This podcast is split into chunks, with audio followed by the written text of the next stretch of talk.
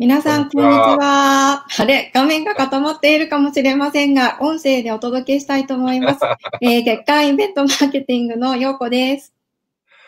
ユメレージのコウスケです。はい。ゆっくり動いてますよ、ゆっくり。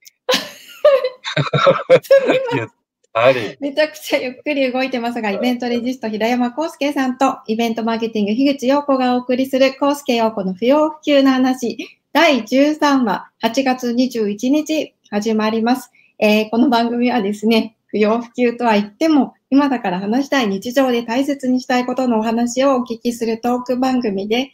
えーイベントの音起こしにもヒントになるコミュニケーションデザインや編集術、企画力のようなことをゲストをお迎えしてゆるくお話しする番組です。はい。すいません。こんな形で始まった1週間ぶりの不要不急な話。何か、天才はい、的な腹話術師みたいな感じです、ね。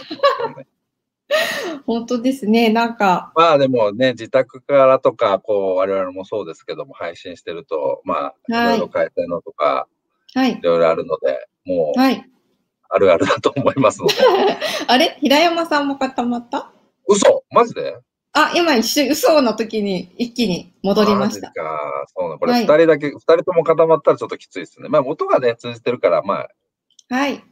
今日はラジオ感覚でお楽しみいただけたらと思います。はい。じゃあ、早速なんですけれども、はい、第13話のゲストも高価な方をお迎えして、あの、進めたいと思います。はい。はい。えー今回、第13話のゲストはですね、クリプチョンフューチャーメディア株式会社代表取締役、そして、NoMaps 実行委員会委員長の伊藤博之さんです。こう、拍手も遅れてしまうのかな。すみません。伊藤さん、お久しぶりです。ちょっと声からのコミュニケーションになるんですけれども、はい。はい。はい。今日はよろしくね お願いいたします。でも偉いですね。こういう、なんか、その、はい番組を、しかもなんかお昼休みのなんか時間とかって、すごくなんか、なんかランチ食べながら見るの？が、あ、そうなんですよ。なんかコンセプト的にはこう、うん。放送室からお送りする、お届けしているような、あ、そうなんです。うん。まあ少し緩めな情報発信ができたらなというところで。そうですね。イベント業界の校内放送みたいな形で言われる時もありますけれども。編集長ですね、さすが。ありがとうございます。でも本当に NoMaps はあのイベント業界で注目されている方も多くて、私も平山さんも何度も行かせていただいてですね、今年楽しみにしているので、えー今日はそんなお話をすごく楽しみにしていまして、その NoMaps だったり、あと、初音ミクさんといった世界から共感されてファンがいる、あのーものをクリエイティブされている伊藤さんにですね、はい。あのーそういった、こう、うん。地方のあり方だったり、見せ方っていうのが、あのーこのコロナ禍でも、結え。え構そのオンラインで発信することが増えたことによって、はい。皆さんチャンスだと感じていらっしゃる方も多いのかなと思っています。は。ないので、まあそういったお話をですね、ヒントにうん、はい、していけたらなというふうにはい。思っております。はい。よろしくお願いします。よろしくお願いします。ちょっとまだ、あの、絵が、その、ゆっくりなんで、そうですね。はい絵は絵気にせずに、ちょっとはいはい。時々早声で口のコミュニケーション。遅くなったり、なんか面白いです。そうですね、なんかちょっと声が遅れて はい届くよみたいになってますけれども、伊藤さんにですね、あの、まず最初に伺っていきたいなっていうふうに思っているのはですね、はい。えっ、と、今や、あの、初音ミクさんって世界的な人気でいらっしゃって、ええ。ずっとこう、北海道を拠点に会社を設立されてから、これまで、ずっと札幌に、あの、いらっしゃるんですよね。はい所在地というのは。はい。僕自身がずっと北海道、生まれ北海道育ちで、はい住。所もう一度もなんか 動かさずに、ここあにーすごい。続けて何ができるかゲームをしてるっていうか、おー、ここからそうなんですね。なんかその、ええはい。その95年だったかと思うんですけれども、設立が。ええその当初はどんな野望を持たれて、北海道からグローバルにっていうふうに思われていたのかなっていうまあ最初のこはい。同じですね。同じ、今、あの、言ったことと同じなんですが、くあの、う、はい、えっ、と、インターネットがちょうど1995年って、まあ、なんか、来るぞっていうふうになんか言われ始めたぐらいの年で、はい、でなんか、まあ、ネット使うと、なんかいろんなことできるじゃないですか。うんうんうん、情報を見たりとか、送ったりとか。はいで、なんか僕は、まあ、ずっと北海道にいて、うで、ん、北海道にいて、なんかそのままで、そのままで、なんか、はい。日本中、世界中に情報を発信したりとか、うん、とかもできるから、別はい。に東京にその拠点を移さなくても、なんかできるものってすごくたくさんあるような気がしたんですよね。で逆に、なんかその東京に、まあ、その会社を持っていくことじゃなくて、北海道でうん。どこまでできるかっていうことを試してみたくて、へそれで、まあ北海道、今もそうなんですけども、で、うん、インターネット中心に、あの、まあ、その事業をその組み立てていくって言いますか。うん、えーまあ、っていう、あの、ことをずっまあ、25年間かな、今年で25年だったんですけども、やってきたああうん、なんかあの、どうしてもベンチャーとかこう、最初にこう、こと起こしするのって、東京で発信するぞっていうふうに、なんか、心境的になるのかなというふうに想像してたんですけれども、インターネットっていうのはこう、世界につながるものだから、別に拠点はどこでもいい。まあ、それがもうほ、はい。その人のなんか、そのなんかスキルとか、なんか面白さっていうか、授業の面白さとか、うん場所で、居場所はあんまり関係ないはずじゃないですか。そうですね。なんか、その北海道にいて、で、インターネットで、えっ、と、ビジネスを組み立てていくっていうことに、なんか注力していこうっていうふうに最初から決めてやってましたね、僕の場合うは。んということは、もう最初からターゲットは世界だったということですか？実はね、最初っていうか会社を起こす前は、あの、アメリカで商売してたんですよ。アメリカ商売って言い方はちょっとあれですけど、アメリカはい。のお客さんに、えっと、おまあ、うちは音、音を売ってる会社なんですけど、変な会社なんですけど、ではい。商材を、あの、アメリカ、まあ、アメリカっていうか、アメリカの雑誌に載せて、あの、えっ、と、まあ、やったので、まあ、別にはいアメリカに限らず、ヨーロッパも、まあ、東南アジアとか、英語圏はすべて、なんか、カバーできるので、なんはい。か、そうを、なんか、やってたんですよね。だから、あの、最初から、最初からっていうか、なんか、そんなに、あの、日本国内とか海外とか、そんなに分け隔てなく、うーん。なんトップの音楽はそもそもね、グローバルですもんね、そうですよね。ええそうですよね。市場がこう、特に国内、海外っていう風なのはないですもんね。しかもまた、あの、伊藤さんが扱われてる音っていうのは、その、はい効効果音であったりですとか、はい。その言語に縛られない音っていうのが、あ、割とそうですね。あの、うん。た焚き火の音とか、なんか、あの、あどこの国行っても焚き火の音は焚き火の音でしかないので、まあ、変わらなあ、い。へえ、まあ、そういうところで言うと、効果音とか、あと、はい。音の、なんていうか、ライブラリとか、そういうものをなんか扱っているので、あまりなんかその、まあ、海外の音を日本で販売したりとか、逆に、えっと、日本の音を海外で販売したりとか、そういう商社的なことをやってるんですけども、あ、音の照射ということですか。えー、はい。なるほど。変ね。そうですね。うんうーん。まあ、で、あの、インターネットを使って、そういう商売をやっていく中で、で、なんか楽器の音色とかを、あの、コンピューターで、なんていうか、その作り上げるっていう、その、まあ、技術クリアがあって、でピアノの音源とか、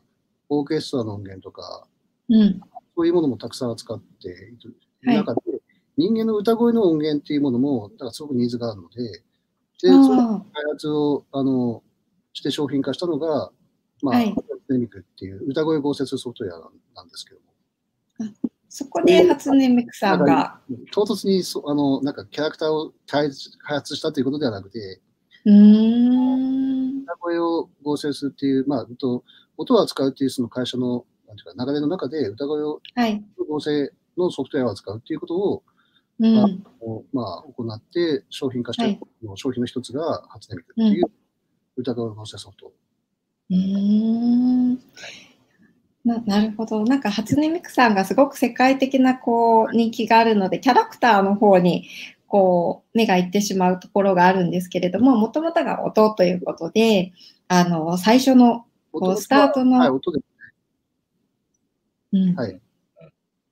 とお伺いできました。あの実際にですね、はい。あのちょっと95年当初から、えーええ。今に時間を戻しましてですね、あの今現在その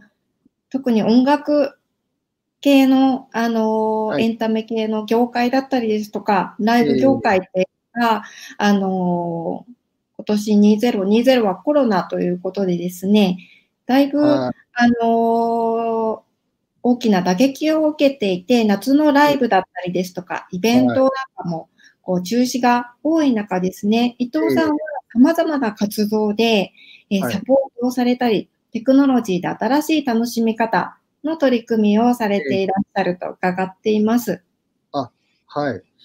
あの、はい。ライブエンターテインメントの業界はかなりなんか、まあ、壊滅的なって言っていいほど、あの、まあ、その打撃を受けたと思うんですよね。うちも、あの、だあの春先に、えっと、アメリカツアーとか予定したんですけど、全部、えっと、延期になってしまあう。夏のイベントもあの延期ですね。あまあ、というか、あの夏に限らず、秋とかの延期も、あのイベントも延期になったりとかして、結構全体的に後ろに倒して、はいで、まあ、なるべく安全にできるようにっていうことで、今、いろいろ、なんというか、その調整とかはしてるんですけども、まあ、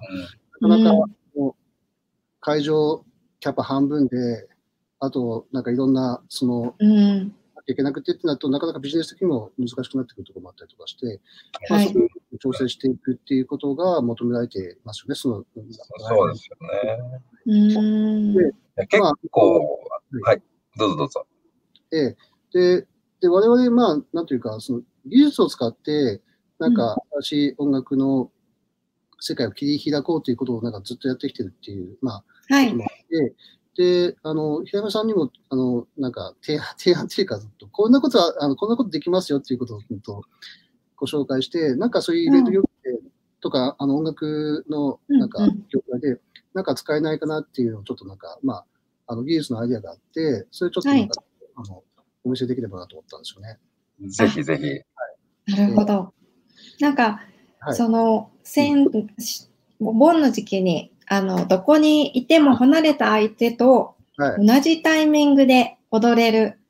北海道どこでも盆踊りの実証実験をされたということなんですよはいね。これ、あの、まあ、この後話をしようかなと思うの、質に関連してくるんですけども、はい。えっとまあ、僕はずっと、まあ、北海道に住んでいて、はいで。北海道の中でのいろんなその取り組みをしています。で、うんえっと、まあ、コロナ禍が、まあ、ある、まあ、すまあ、せいで、あの、なかなかイベントも北海道の中ですね、やりづらくなっていて、はい。でなんか、うんイベントというかどうかわかんないですけど、あの、夏祭りですね。夏祭りとか、ああと、はい。あの、この間まで盆踊りとか、あの全国各地やってたと思うんですけども、盆踊りが中止みたいな感じで、結構そこまでなんか中止にしちゃうんだっていうような感じで、なんか、あの全体的にちょっと萎縮してる感じがありました。うんでうんえっと、あの、盆踊りって、まあ、あの、皆さんの街でやると思うんですけども、はい。なんか盆踊りのメロディーがあって、そのスピーカーで櫓の上からなんか流して、はいなんかみんな集まって踊るみたいな感じじゃないですか。ええあの、典型的な盆踊りが。はいで。、えっ、と、そこに集まると、なんかちょっとリスクがあるっていうことなので、えっ、と、うんスマートフォンに、えっ、と、盆踊りを流して、うんうん。でそれで、あの、それぞれが、まあ、ヘッドホンとか何かで聞けば、まあ、距離を保ちながら、なんていうか、スピーカーのところに集まる必要がないので、あの、はい。距離を保ちながら、まあ、遠巻きに、なんか、盆踊りとかって、まあ、できるんじゃないかっていうふうに、まあ、思います。で、うん。問題は、その、あの、スマートフォンに、えっと、音楽を届けるっていう、まあ、技術っていうか、まあはい技術の何も YouTube とか、その音楽のプラットフォームとかたくさんあるので、そこ叩けばいいだうん話じゃなんですが、はい。あの、タイミングがずれちゃうんですよね。ああ、どうしても、あの、私が今ちょうど遅延してるみたいに、いい振りで、ですね。ライブ配信とか、まあ今、ライブ配信ですけども、意外と遅延するんですよね。だからその各そのなんか参加者の端末に同じタイミングで音楽を届けようと思ったら、そのそれなりの仕組みが必要なんです。うん。仕組みを同時にこうやるっていうのは本当に大変な技術なんだなっていうのを今実感を持ってお届けできていると思います。でで、で、その技術を開発しているのが、あの、えっと、産あの産業技術総合研究所っていうあの国の研究機関でして、あ、でそこで開発している、あの、ソングルシンクっていう、あの、これあの、仕様も含めて公開されている技術なんですけども、それを活用しまして、えっと、まあ、盆踊りの動画を、えっと、まあ、まあ、YouTube とかに上げて、その、あの、上げた YouTube の動画を、時間軸を正確にそのシンクロしながら、あの、はい。千人とかの規模でもシンクロして、あの、まあ、音楽と映像を楽しめるっていう、そういう枠組みをちょっと、まあ、今回、あの、ささっと作って、それで、あの、あまあ、どこにいても、ぼあの、同じタイミングで盆踊りを享受できるっていう、あの、サービスっていうか、実証実験を、 NoMaps の中でやったんですよね。これちょっとね、体験をしてみたいですよね。そうですね。はい。あの、今日、はい。あの、現場でも3台ぐらいつないでやれるのと、あと今、リアルタイムで今皆さんこれを、えーうん聞いていらっしゃる、見ていらっしゃる方いれば、今、あのあ伊藤さんの上に QR コードが ちょうど、あの、はいこっちか、この辺りに出てますけども。はい。はいで。画面をスクショして、はいあスクショじゃないや。そうですねスキャあの、ンして QR コード読み込んでいただくと、お皆さんで同じ。参加フルをしていただけると参加しそうます。なんです。今この時間を共有して聞いていただいている方には、あの、体験ができるので、ちょっとやってみていただきましょう。最と近接こちらの、あの少しあのたあのタイムラグっていうか、そのプチプチ切れるんですけど、時間を調整をしているためにちょっと切れます。でもそれが終わると最初だ、けですよね。最初だけちょっとう切れちゃう。ん。あの、それが済むと、ピタッとあるはずです。じゃあちょっと、こちら側のはい方出しましょうか。田中さん。はい。田中さん。あ、来た。あ、来ました。今、配信の部分で、あの、ズレは生じるかもしれませんけども、本来は、ええ。これと皆様が、本来はというか、リアルにシンクしているはずです。はい。はい。私も今、ちょうど手元にスマホを持って見てるんですけど、はい全く同時に動いていますね。私は止まってるかもしれませんが。ネットワークと遅延があるので、そのネットワークをして確認すると、ちょっとなんか、ズレはそうですよね。生じてしまうんですけど、うんあの、同じ、まあ、その部屋の中で、なんか端末数あれば、それをなんか、あの、載せていただき、あの、接続していただいて、確認する、うん。確認すると、多分、すごくピタッと合うはずです。そうですね。多分今、もし同じ環境で隣の人とスマホ見合って、あのーご覧いただいたら、同時性が確認できるんじゃないかななんて思います。田中さん、この3台はシンクしてますか？そうですね。はい。あの、今、一番後ろにある大きな画面だけ途中からこうスタートしたんですけど、ただ他の2台と一緒のタイミングに追いついて、はいでシンクロしてもらってこう動いてるんですよね。で、これ、あの、配信やってるとわかるんですけど、あの、配信はいで必ず遅延がもうつきものなので、あの、はいどの、ま あ今のヒューさんみたいに、で、どのはい。タイミングで動くかっていうのは、本当にデバイスごとに、環境ごとに違うん。ですけど、これは今全く違うデバイスで、全く違うオスで、はい。プロバイダーも違うんですけど、あのシンクロしてシンクロしまさにあのこれ、回線が、回線に関わらずこれがシンクロするっていうのがね、面白いですよね。関係ないですね。あの、インターネットにさえつながっていれば、うん。あの、はいシンクロしてくれるので、だから、まあ、あと、まあ、ユースケースとしては、例えばイベントの会場に、まあ、というか、まあうん、公園とかに、なんはか、三三五五人が集まって、うん。で、その、うん QR コードみたいなものをその会場で、まあ、まあ、配布しますと、そうするとスキャンするだけで、は今みたいな感じで、その、まあ、手軽にその URL というか、その画面にアクセスができるので、そんな感じで、はい。その、広場に集まってる人に、なんかその同じ画面を共有してもらうと。で、その、うん。ここにアクセスした瞬間に、もう、あの、画面がその同じ画面を見ることが、あの音楽、音楽を含めて、あの、見ることができるので、なんかその共有体験で、あの味わうことができるんですよ。なんかライブ体験というか。うんだからうん。なかなかその人が密集してって言って、今ちょっとなかなかやりづらいじゃないですか。うん。でまあ、特に音を出すイベントだと、なんかその密集しないとか、広場とか公園とかでやろうとしたら、なんか近隣に迷惑かかっちゃうから、ちょっとなんか音量を下げたりとかってしなきゃいけなかったりとかして、まあちょっとなんか不便ですよね。でその点、なんかこういうスマホトフォンに、なんか音楽とか映像を流すっていう形で、えっ、と、コンテンツを個別に配ることを行って、うんで、それぞれの方は、まあ、ヘッドセットをししながら、まあ、その聞くと。そうすると、なんか、うんまあ、PM 立てなくていいので、まあ、うん手軽にイベントを開催することもできますと。なんか、こういう仕組みを使いながら、なんか、えっ、と、なんかイベントを、なんか、行ったらどうかなと思って、平山さんに、なんかちょっと、あの、サジェストさせていただきました。前だとね、うん。あの、伊藤さんとお話したときに、伊藤さんの方からこれ、サイあの、皆さん端末とイヤホンがあれば集まってサイレントディスコ的なこともで、これ使ってうまくできるじゃんってみたいなね、うん。話もありますけど、はい。これ、例えばビジネスイベントとかでも、その、い。わゆる、こう、しサイレントというか、まあ、パブリックビューイング的なものも、スマホもあれば、音が、あの、同じタイミングで皆さん聞けたりするので、やっぱり、この飛沫的なことを考えると、うんあの、観客も、お登壇者も静かにいるとか、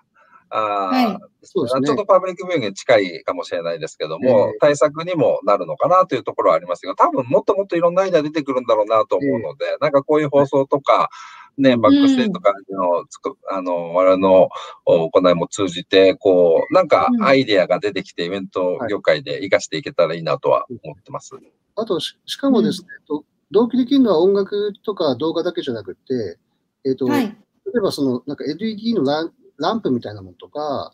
そのロボット。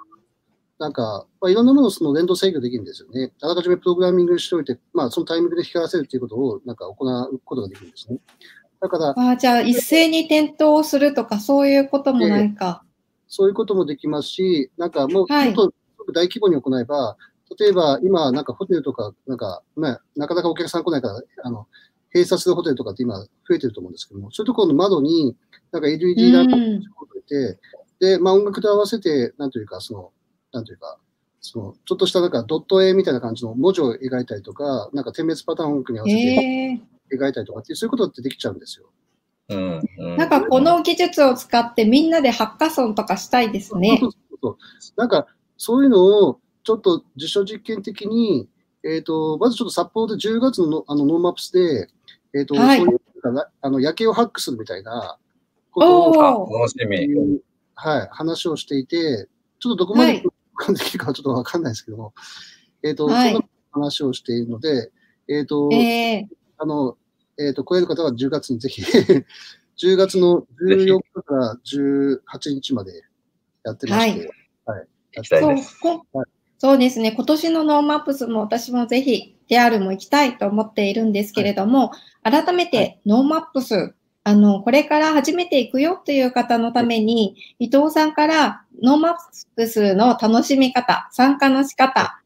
を教えてください。あの、例年であれば、あの、実際になんか札幌で開催するんですけども、あの、札幌に、まあなんか皆さん全員集合ということで集まって、で、カンファレンスっていうなんかいろんなそのなんかテーマで、まあ、セッション、あの、トークセッションとかを、あの、はい。まあ、えー聴講することもできたりとか、あと、えっ、と、ライブハウスを、なんかその、サーキット上につないで、ライブイベントをなんかその、見るとか、あと映画祭、短編映画祭があの同じ時期に開催するので、あの、あはい。うんと、なんか、えっ、と、映画を見るとかっていう、まあ、いろんなその楽しみ方ができる、うん。ねあのつあの例年であれば。だけど、今年はちょっとですね、うんコロナがあるので、ちょっとなかなか、あうの、集まって行うっていうことは厳しいなということで判断しまして、えっ、と、オンライン開催を中心に今年は行うかな、いう予定です。で、うんえっ、と、まあ、時期は変わらないんですけども、えっ、と、オンライン中心で、まあ、ちょっと URL とかは、あの、 NoMaps で、あの、検索していただけると、あの、あ出てくると思うんですけども、そこで、あの、動画にも後で URL 入れときます。はい。はいお願いします。で、えっ、と、ベースは、あの、オンライン開催です。で、はい加えてまあ、オンラインだけどちょっとなかなか寂しいので、ちょっとしたなんか、うんプチイベントみたいなことは札幌で行おうかなとは思ってるんですけれども、まあ、なかなか、なんか例年と同じようにな規模感ではちょっと難しいと思っているので、まあ、なんか、ズーム飲みじゃないですけども、なんか、なんか飲み会とかもできたらいいかなっていうノリで、今年はちょっと今、はい。空中ですね。うんうんうんうんうん。なんか物理的にね、行けなかったよっていう方も、もしかしたら今年の NoMaps は行けるチャンスかもしれないっていうこともありますよね。そうですね。あの、なんか、え、心、心だけでもいあの来てくださいっていう感じで。心っていうのもすごく素敵ですね。さっきの Songle Sync を使った、そんな実証実験なんかもあるように、 NoMaps って本当に毎年いろんな実証実験がありますけれど、はい。それも、そのソングルシンクの、えー実証実験というのがその一つだったり、その他にも何か実証実験はご予定があるんですか？えっ、と、今年はですね、まあ、なかなか実証実験をしづらいというところもあって、今のところあそうですよね。それぐらいなんですが、あと、まあ、あの、えっ、と、さっきのボーンドリーの、うんと、実証実験とかもなんか行ったりとかもしましたので、とか、ああ、はい。のえっ、と、北海道って、まあ、なんかまあ、なんか広、広、広々としていて、なんか、うん。ないので、なんか例えば自動走行車とか、ドローン飛ばしたりとかっていうのは、比較的なんか、まあ、密集している都内とかより比べると、なんか、まあ、やりやすいのかなと思ってまして、で、はい。まあ、あの、自動走行車のなんか実証実験も過去にやったりしましたし、なんかそういう、あはい、乗りました。で、あの、なんか、まあ、その、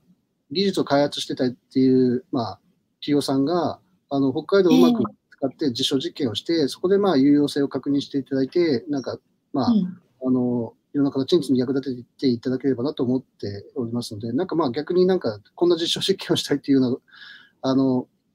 ところがありましたら、ぜひぜひ、あの、お声掛けいただけると、あの、調整いたしますっていう感じです。まあ、さっきのソングなんかもね、API も公開されているので、うんハッカソンも自由に、ね、あの、できますし、で、あとは、はい。やっぱりアイデアソンも重要かなと思って、うんあのね、技術を使ってどんなシーンを変えていくのかとか、あー楽しくしていくのかっていうところは、なんか、うん。いろいろ皆さんで考えていけたらなと思いますね、はい本当に。ぜひ、なんかバックステージなんかも、なんか、はいうまく、なんか、そうですね、ああの、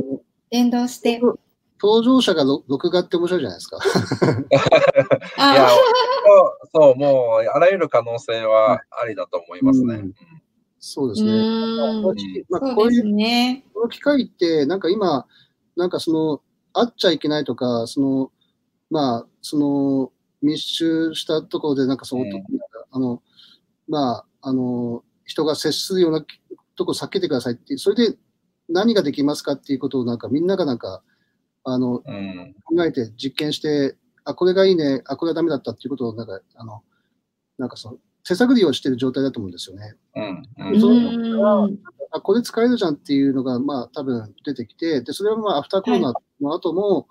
あの、多分なんかその、なんかその仕組みって、多分なんかて定着すると思うんですよ。多分、ズームだとか、うんあの、テレビ会議みたいな仕組みは多分もうこれうんなしにはいられなくなって、今はなってうんないと思うので、そうですね。そう思います。イベント業界も多分同じで、なんかその、はいなんかっていう状況で、なんかこういうことしかできなくてっていうことの中で、制約の中で、うんやったことが、なんかその、意外とこれ、なんか面白いねっていうことでハマって、ううまくハマって、で、それがコロナの後もなんか定着するっていうことだと思うんですよね。だから、今はなんかいろんなことをなんか、まあ、やんなきゃいけないというか、実実験していきながら、なんかその、はい。次のなんかイベントの形みたいなものを探っていくっていう時期なのかなと思うんですよね。だから、本なんか当そうですね。まあ、ちょっとこういう変わった技術が、まあ、あるので、なんかそれを使って、はなんかいろんな、まあ、方々といろんなその取り組みをできたらいいかなと。うん。僕があの今こうこういう話をしてるか、あのあの産業技術総合研究のなあの技術の売り込みをしてるかというと、実はですね、あの、えっ、と、えっ、と、JST って、なんていうんだっけ、えっと、科学技術振興機構っていう、あの、文科省の、あの、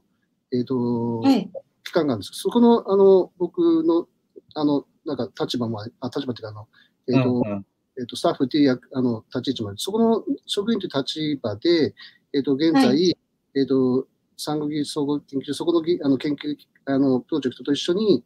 まあ、その、をどう社会にうん。いいけるかっていうことの、なんかプログラムマネージャーを僕が今やっていて、その関係でちょっとお話しさせていただきました。巻き込んでいきましょう。はい。そうですね。いろんなその業界の方々と、その、まあ、あの、はい。しながら、新しい産業の形を作っていくっていうことは、ぜひぜひやっていきたいと思ってますので、あの、ぜひ、はい。あの、イベージさん、一緒に何かできたらいいなと思ってますね。もういつもバ正ックあのバックステージもサポートいただいているので、僕らもそうですの場所でね。いろいろ実証実験できたらなと思います。うん。なんか今日この、えー番組見ていただいている中にも、あの、はい。さっきコメントいただいた鳥山さんっていう方は、あの、NASA の、えーハッカソン、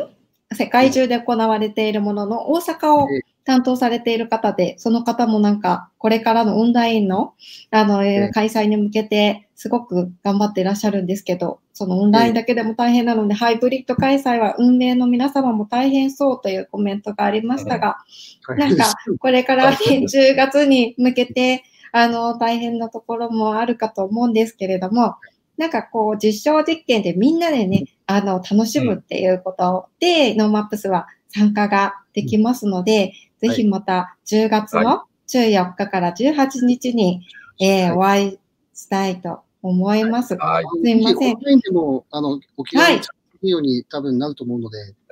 あはい。の、来れる方は、まあ、来てほしいですけど、でも、そうじゃなくても、オンラインで手が、あの、う手軽に参加、あの、できますので、あの、ぜひ、はい あの、もう私は去年から今年が行くとしたら締めパフェをするんだっていうふうに思ってですね。あの、行く気満々ではいるんですけれども、ぜひまた会場などでお会いしたらよろしくお願いいたします。よろしくお願いします。お願いします。はい。はい。じゃあ、改めまして本日のゲストはですね、クリプトンフューチャーメディア株式会社代表取締役、そして NoMaps 実行委員会委員長の伊藤博之さんでした。ありがとうございました。ありがとうございましあた。はーい。ようやく最後になったら、なんで、ですね今戻ってきた。でも、あれですね、これは最高の、あの、遅延ってやっぱり問題だよねっていうのの最高のプレゼンテーションをして。で、これで、はい終わった後に戻るっていうところは、ちゃんとこれ仕込みだってことを皆さんに分かっていただけたかなそう、仕掛けと仕組みが大事。そうなんです。こうやってね、知恵の実証実験。そう、それをプレゼンして、でもああいう技術がどんどんどんどん発達してくれば、そういうこともなくなってくるんじゃないかと。そうですね。なんか可能性はすごいいっぱいあるんで、なんか今だからありすぎて、どれを、あのー実際に、えー社会の中に入れていくと、うんうんみんなの暮らしがあの豊かになったり、えーエンターテインメントだったらよりエキサイトなのかっていうところをね、なんかそういうアイデアソンは本当にやりたいなっていう気はしますよね。あそうですね。皆さん、ね、イベント協会の方もね、困ってらっしゃる方多いですし、これがあったらで実現できるんじゃないかっていうイベントも増えてくると、ね、開催がゼロじゃなくて、ちょっとずつでも進むことっていうのが大事かなと思ってますので、いや、今日伊藤さん、はい本当ね、あの、もう一回あのお話できたのすごい良くて、僕結構やっぱりこういうことになる前からね、だいぶ前から、やっぱはい。衝撃の体験だったんですよね、実際に。このいわゆる初音ミクがね、えーいわゆるバーチャルがこうコンサートを開いて、それに、えーね熱熱狂する人がいるっていて、で、やっぱりそれで盛り上がるからね。そうでうんそれそのオンラインじゃなくてライブでやるわけですよね。で、人が集まるわけですよね。で、そはいの対対象がバーチャルなんですよね。で、いうところって結構今までの中で言うと、こう、衝撃的な体験の一つで、はい。で、今さらにこう、お客さんまでバーチャルになっちゃったっていうようなところ。アバターで入るっていうね。うんフォートナイトとかそうでしたね。そう。なので、まあ、そういうところって、なんかやっぱり、あの、ある意味これがきっかけとなって、あの、こういうね、あの、社会、世界的状況がきっかけとなって、まあ、めちゃめちゃ、あえてポジティブに捉えなきゃいけないとすると、そこら辺の進歩を進めてくれるとか、うん、なんか、可能性を広げてくれるっていうところは、まあ、結果的にうん。追い込まれた状況だけど、そう考えるしかないかなというか、まあでもそこは本当に可能性はね、うん終わった後、またこのアフターではいろんな可能性がつながっていくと思うので、そうですね。なんか今うん。コメントでもライブはやはり没入感が違うみたいですねっていうふうにありますけど、なのでまあ結果的にまあラライブでリアルって重要だよねっていうところはあるんだけど、やっぱりあのテクノロジーを掛け算する面白さもうん、みんな今回のあれで気づいた部分はいっぱいあるし、便利さも含めて。なので、はい。なんかそのあたりは、まうん。あ、あらゆる世界中で今いろんな実証実験を行っていると思いますけども、はい。まあ僕らのバックステージも、なんかそういうのを含めて、ハイブリッドにですね。したいなと思ってますね。うん、8月といえばバックステージだったので、なんかバックステージがない夏が寂しいですけれど、はい。バックステージも12月に向けて頑張っていきましょう。そうです。はい。はい。ではその前にね、はいノーマップス10月14日から18日まで5日間ありますので、またこれを見ていただいた皆さんには NoMaps の方でまお会いできたらと思います。今日もありがとうございました。ありがとうございました。はい。じゃあ遅延しちゃってごめんなさい。ちょっと実証実験でした。